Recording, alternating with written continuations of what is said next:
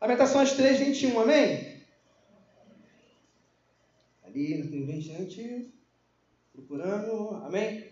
Lamentações de Jeremias, capítulo 3, verso 21.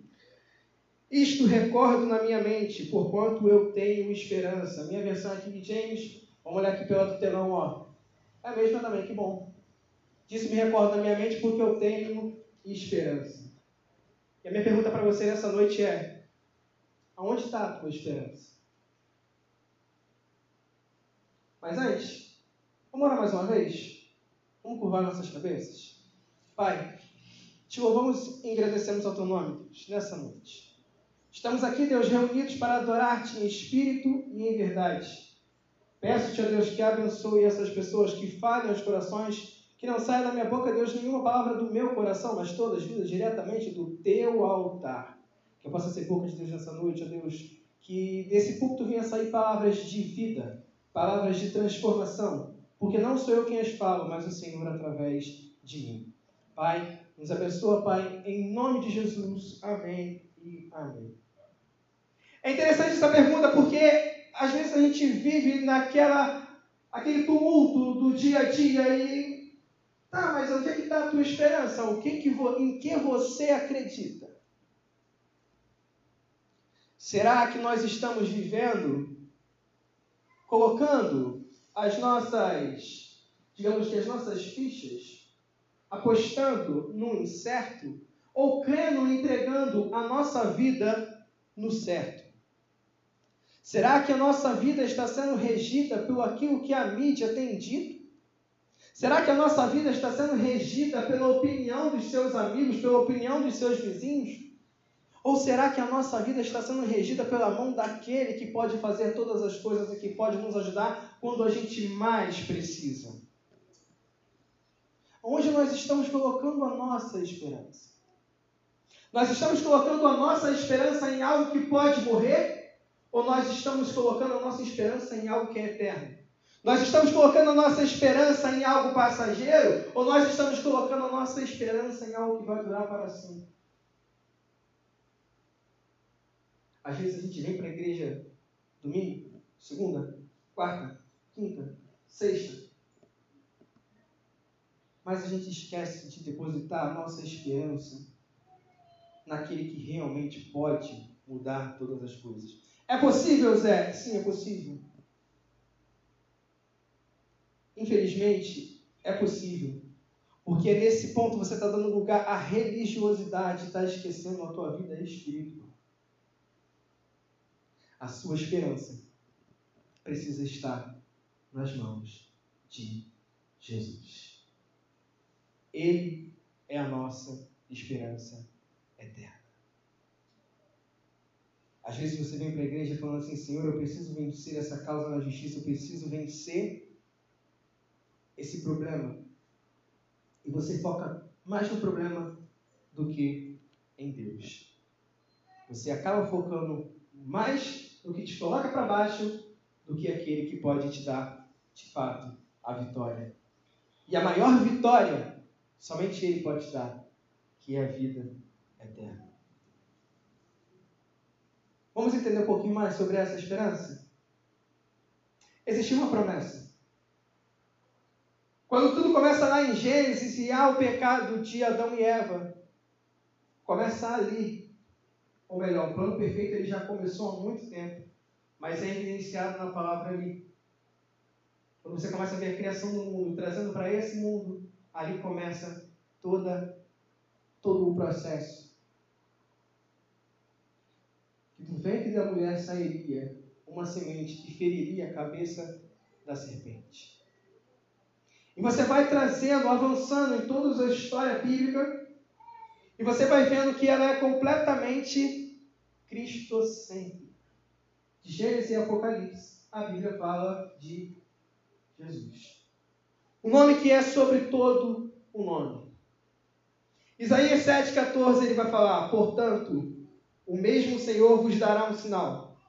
Eis que a virgem conceberá e dará à luz a um filho e chamará o seu nome Emanuel, o Deus conosco. É esse Deus que precisa estar ocupando o lugar da tua esperança no teu coração. É esse Deus que precisa estar assentado no trono do teu coração. Não é o seu problema. Não é nada além dele. Se existe um vazio no teu coração, somente ele pode preencher.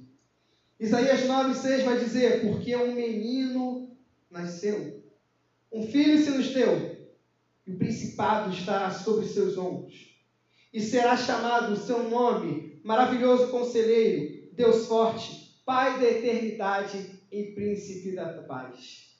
Porque tudo vem dele, tudo é dele, tudo é para ele, tudo é por ele, tudo é Ele. Ele é tudo que existe. Ele é tudo que você precisa. Ele é a solução que você precisa. Ele é a chave que você precisa. Ele é o caminho que você precisa. Ele é a luz que você precisa. Ele é tudo que você mais precisa. Ele é o ar que você respira.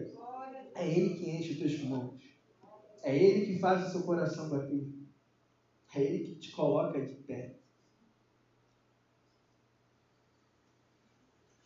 Mas a gente acaba esquecendo quando o dia mal chega. Porque a gente acha que no caminho com Jesus não vai ter dia mal. Mas o próprio disse: No mundo tereis aflições, mas tende o quê? Eu ensino. E o próprio também vai dizer que nós nele seremos mais do que vencedores. Jovens, vós sois fortes, pois já vencestes o maligno. Ele vai dizer que você vai vencer? Não. Ele vai dizer que você já já venceu o maligno. Ou seja, meu querido, o problema que você está enfrentando, você já é vitorioso. Mas você fala assim, Zé, então quer dizer que eu vou sair dessas portas com tudo resolvido no estalar de dedo? Eu vou dizer para você que não.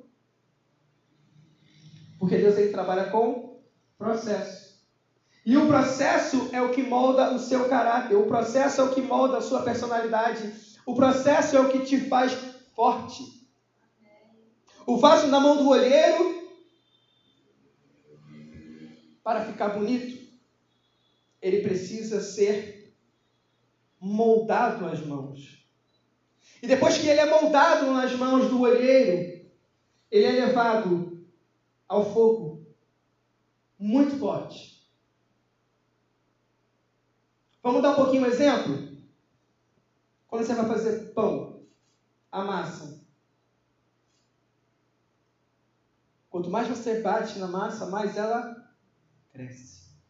Porque você colocou os ingredientes o quê? Os ingredientes certos. E quanto mais você bate nela, mais ela cresce. E assim é a vida com a gente. Quando o dia mal chega, é para o teu crescimento. Deus ele não impede com que aqueles jovens entrassem na fornalha ardente, mas ele entra lá dentro com eles. Ele não impede que Daniel entrasse na cova dos leões, mas ele entra na cova do leão com Daniel. Ele entende uma coisa: ele não vai te livrar da, do, do, do, dia mal, ele vai te dar livramento dentro do dia mal. Ele não vai te livrar da prova, ele vai dar livramento dentro da prova, porque é lá que vai vir o teu crescimento. Deus ele te leva ao vale para que você tenha experiência com Ele. E não para que você viva de experiência de outras pessoas. Você tem que viver, você tem que pregar daquilo que você vive, não daquilo que você escuta segundo outras pessoas. Você precisa ter o seu próprio testemunho, você não precisa viver o testemunho de outra pessoa. Afinal, aquilo que Deus tem para você é para você, não é para mim. Ele tem para você, ele tem um chamado para você. Você é único na mão do Senhor. Você é insubstituível, porque você é único. Foi Ele que te criou. Você não é obra do acaso. Você não foi um erro da natureza.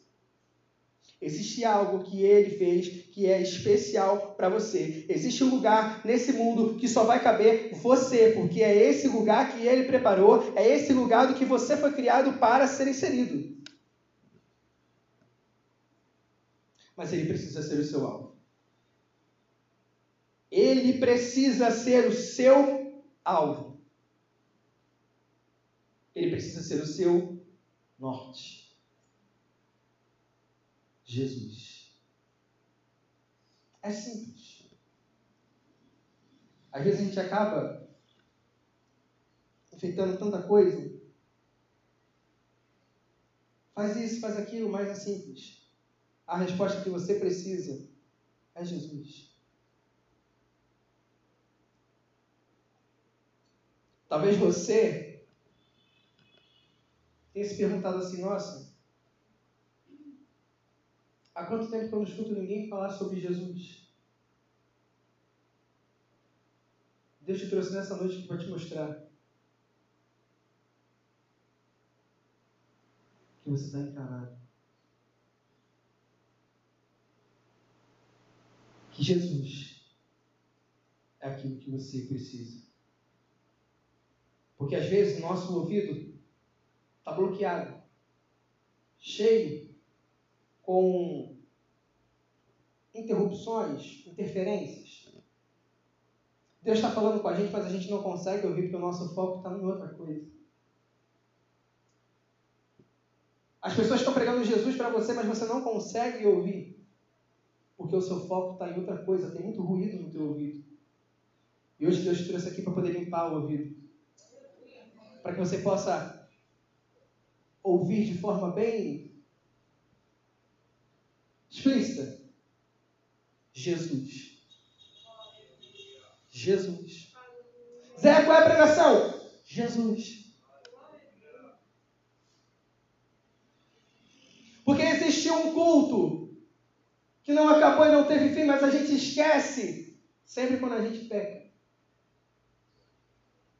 Eu vou beber uma aguinha aqui te contar um pouco desse culto.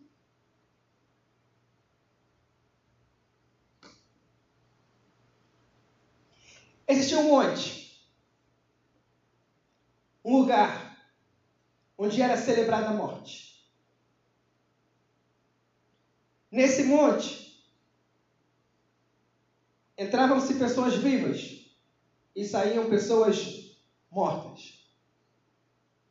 Mais precisamente, assassinos, bandidos, ladrões, usurpadores, aquelas pessoas que tinham sido condenadas pela lei dos homens. Um lugar onde os mais perdidos iam. Até que um dia, um Deus olhou para ser, os seres humanos e disse: Eu vou lá. Eu vou lá. Porque eu posso mudar a história da vida deles. São pecadores, mas eles têm salvação. Porque no mundo não tinha só pecador, no mundo tinha também aqueles que eram fiéis a ele. Então ele se despiu da sua glória, se fez homem desceu a esse mundo e deixou o exemplo de como se deve viver.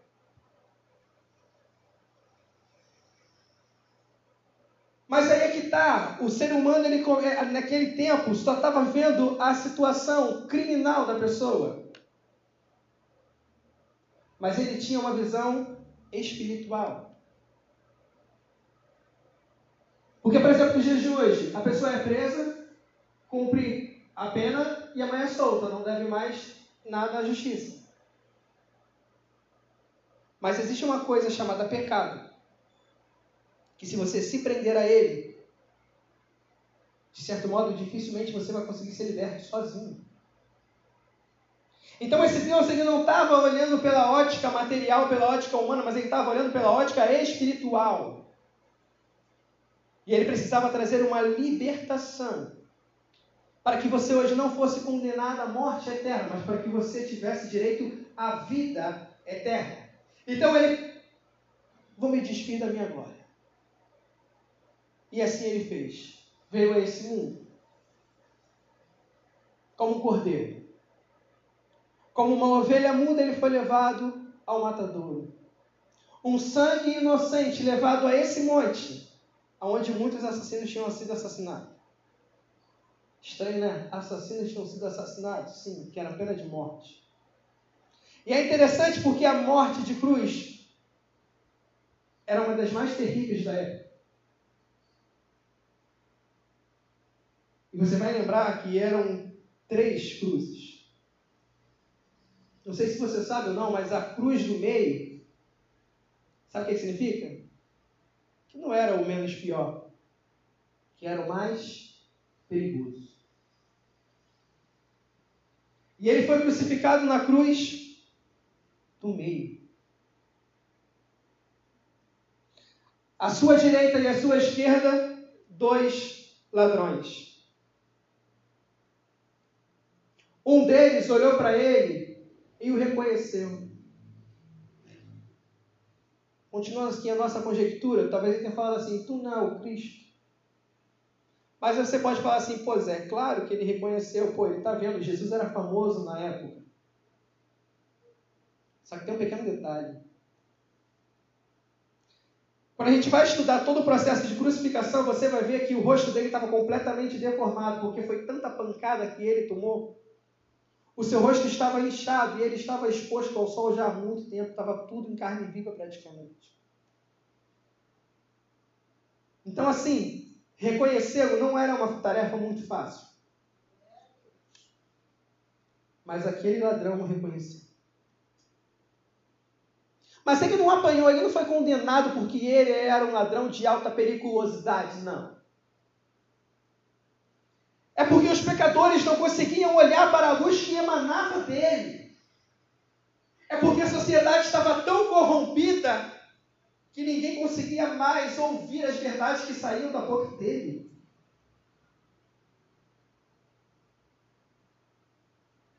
Talvez, como os dias de hoje, homens e mulheres casando e dando-se em casamento, homem com homem, mulher com mulher, pai matando filho, filho matando pai. E ele veio para dar um jeito nisso tudo. Porque existiam aqueles que não negavam a fé. Existiam aqueles que eram fiel. Existiam aqueles que se reuniam em casa para adorar o seu nome em espírito e em verdade. Então era necessário que fosse derramado um sangue carmesim, o sangue do próprio Deus, para que hoje nós tivéssemos direito à vida eterna. E assim foi. Aquele foi o maior culto da história. Aonde foi levado o Cordeiro de Deus? O lugar que era para ser celebrado a morte. Visivelmente, naquele momento, teve morte mas no céu teve vida. Porque naquele exato momento o véu do templo foi rasgado. Sabe o que significa? Porque hoje você tem direito, você pode entrar no santo dos santos e falar com o Pai. Você pode entrar no seu quarto, dobrar os joelhos, orar em secreto, porque Ele vai te responder. Ei, meu querido, eu não estou falando que você está entrando no teu quarto para falar com qualquer um, não. Eu estou dizendo que você vai entrar no seu quarto para falar com Deus Todo-Poderoso, aquele que te criou, aquele que criou o mundo, aquele que tem o universo na palma das tuas mãos aquele que chama as estrelas pelo nome. Eu estou falando que você vai falar com ele, você não vai falar comigo, não. Mas ele se entregou. E qual é o nome? Jesus. Jesus. Talvez, pastor Júlio, naquele momento o inferno bradou, falou assim, ele morreu, ele não vai conseguir. Só que ele morreu e ele foi lá no inferno e ele tirou a chave do diabo e falou o quê, meu amigo? Meu amigo, eu vou te falar, né? Tu é tão derrotado que nem a chave da tua casa você tem.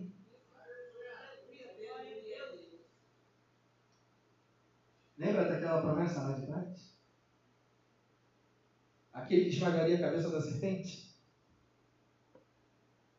Mas ele fez mais do que isso, ele deixou um legado, ele deixou um exemplo de como se deve viver. E por isso hoje nós estamos aqui, chamados cristãos, pequenos cristos. Pasme você, esse nome é pejorativo, tá? Cristão era chamado para denegrir a pessoa. Mas ficou um nome tão bonitinho que ficou até hoje. Cristão. Mas é que tá, você é cristão ou você está sendo cristão? Só abrindo um aspas, um parênteses aqui rapidinho na mensagem. A diferença de ser e praticar é diferente.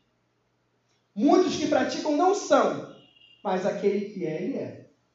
Ele não pratica. Vou melhorar um pouquinho. Aquele que pratica pode forjar, colocar uma capa, em algum momento ele vai tirar aquela capa, mas aquele que é, ele não tem capa. Ele é. É essência. E ele veio a esse mundo para que você tenha a, a essência dele, para que você emanasse a essência que ele ensinou, para que você seguisse os passos que ele ensinou. E o mais interessante, porque a nossa esperança não para por aí. Porque ele morreu e ressuscitou ao terceiro dia. Mas a maior promessa que você tem, sabe qual é? Ele vai voltar. Ele vai voltar. Não, você não está entendendo, ele vai voltar. Não, você ainda não entendeu, ele vai voltar. Não, eu acho que você não entendeu, ele vai voltar. Ele vai voltar.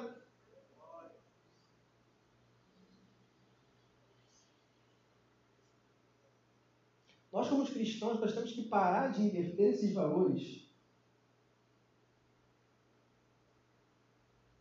Pastor, me desculpa falar isso, mas é muito chato porque às vezes fala assim: você não é uma casa própria.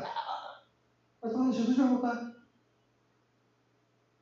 Jesus vai voltar. Aí você fala assim: e agora o que eu devo fazer? Hoje você está tendo uma grande oportunidade de quando chegar em casa, refletir sobre tudo que você está vivendo, tudo que você está vendo. Em, onde você está colocando a sua esperança?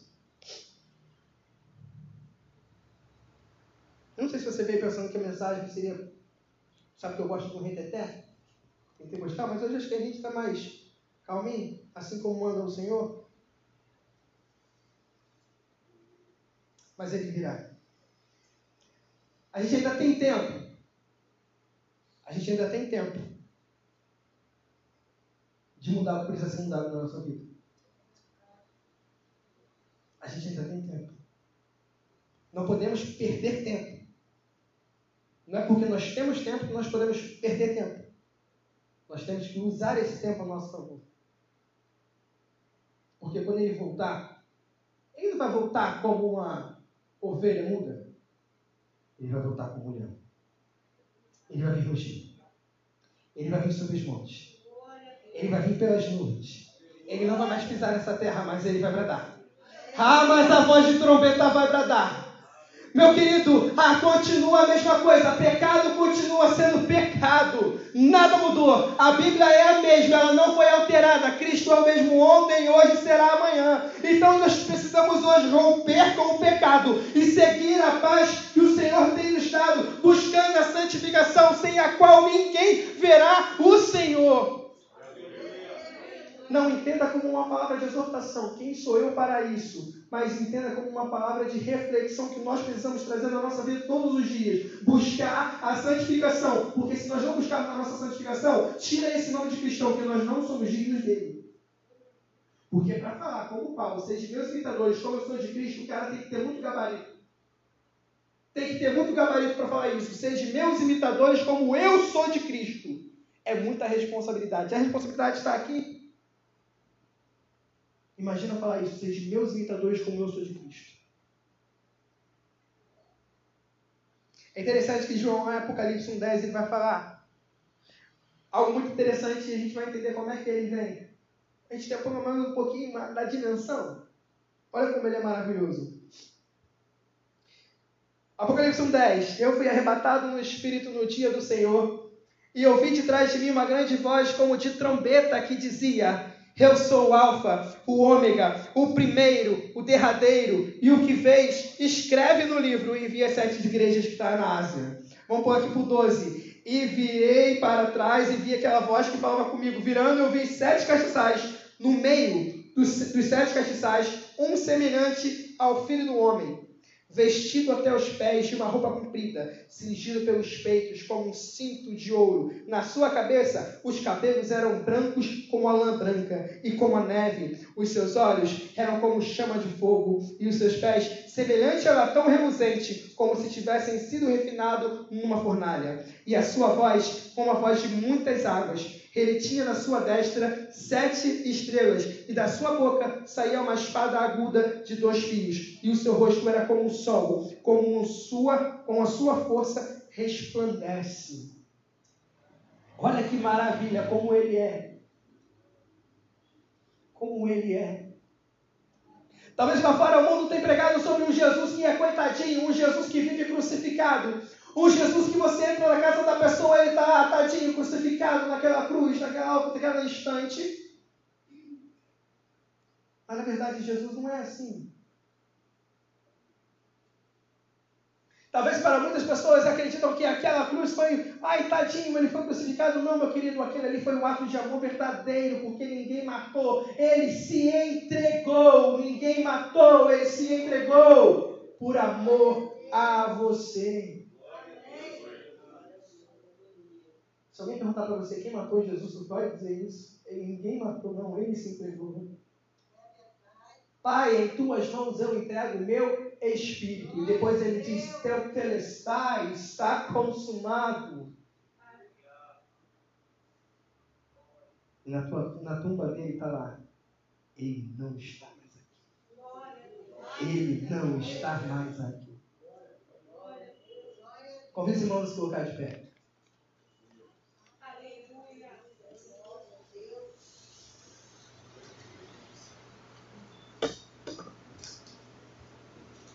Eu sei que está friozinho hoje.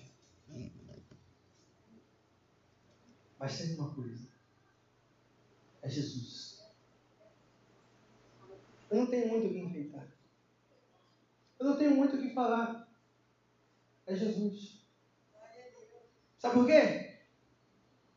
Eu não preciso enfeitar algo que já é completo, algo que é complexo, algo que detém toda a plenitude do mundo, porque Ele é Jesus. Ele é Jesus. Ele é Jesus, Ele é o Rei dos Reis. Ele é Senhor dos Senhores, Ele é o teu advogado fiel. Ele é juiz. Ele é o Cordeiro de Deus, Ele é a ressurreição. Ele é a vida. Ele é o bispo, Ele é o homem de dores, Ele é a pedra angular, Ele é a coluna da igreja. Ele é o cabeça, Ele é o Pai eterno. Ele é o leão da tribo de Judá.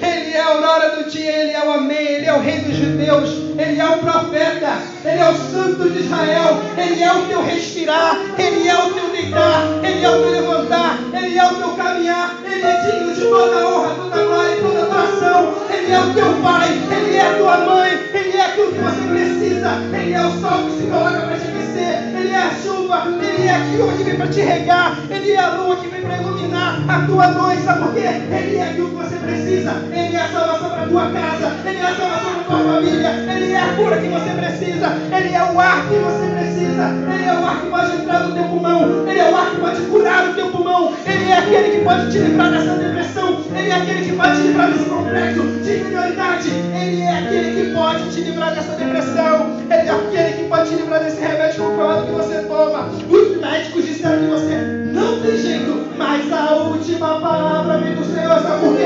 A minha esperança, ela vem do Senhor, a minha esperança está no Senhor, porque quando eu choro no meu quarto, eu sei que dos meus, que dos meus prantos, Ele tem colhido as minhas lágrimas, e eu posso perguntar, Senhor, de onde me virá o socorro? Ah, o meu socorro vem dos céus, o meu socorro vem de Deus, o meu socorro vem Pai, o meu socorro vem dele, porque Ele é tudo que eu preciso, Ele é o Messias, Ele é o mediador, Ele é a luz do mundo, Ele é a lâmpada, a lâmpada que ilumina, Ele é o nosso caminho. Ah, meu amigo, se existe uma dificuldade, Ele é aquele que destrói. Se existe um muro, Ele é aquele que destrói. Se você precisa atravessar uma vermelho ou qualquer outro tipo de mar, é Ele que vai fazer você atravessar. Ele vai secar o mar, Ele vai secar para que você possa passar pés enxutos, com pés secos. E caso o mar não se abra, Ele vai fazer diferente. Você vai andar sobre as águas, porque você com Ele é maioria, porque Ele te chamou, Ele tem cuidado de você, Ele tem algo que só pode ser realizado na sua vida,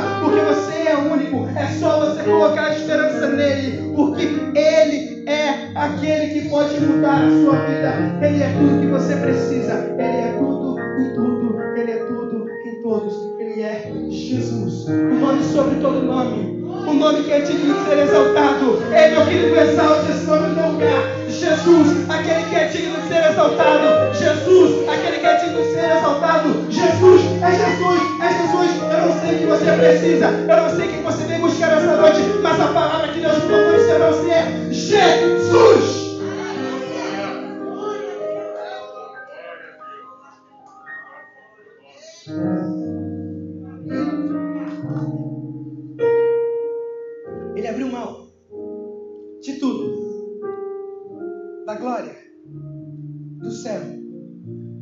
Esse mundo. Morreu. Ressuscitou o terceiro dia. E agora, Zé? Vamos nos preparar. Tem um casamento chegando. Ele vem buscar a sua noiva. A noiva se prepara. A noiva se prepara e a gente tem que se preparar porque nós somos a noiva dele. É interessante que no livro de Esther, capítulo 2, verso 12, vai dizer que ela chegando a vez de cada moça para ver. Ali só está falando do rei Assuero. Só para ver o rei acho que ficaram 12 meses cumprindo as suas purificações. Seis meses com óleo de mirra e seis meses com especiarias. E com outras purificações das mulheres. No verso 13. Dessa maneira, pois vinha a moça, acordava-lhe tudo quanto ele desejava, e consigo ele casou com aquela mulher. Esse texto fala sobre Esther. Ela ficou 12 meses se santificando para entrar na presença do rei Assuero. Nós estamos prestes a entrar na presença do Deus Todo-Poderoso. Nós estamos prestes a entrar na presença do Deus Todo-Poderoso. Por quê? Maranata. Maranata. Maranata, hora vem. Senhor Jesus. Ele virá. Ele virá resgatar aquele que tem esperado. Ele virá para buscar a sua igreja. Ele virá para buscar aquele que tem guardado os seus mandamentos. Ele virá para buscar aquele que tem seguido os seus passos, o seu caminho.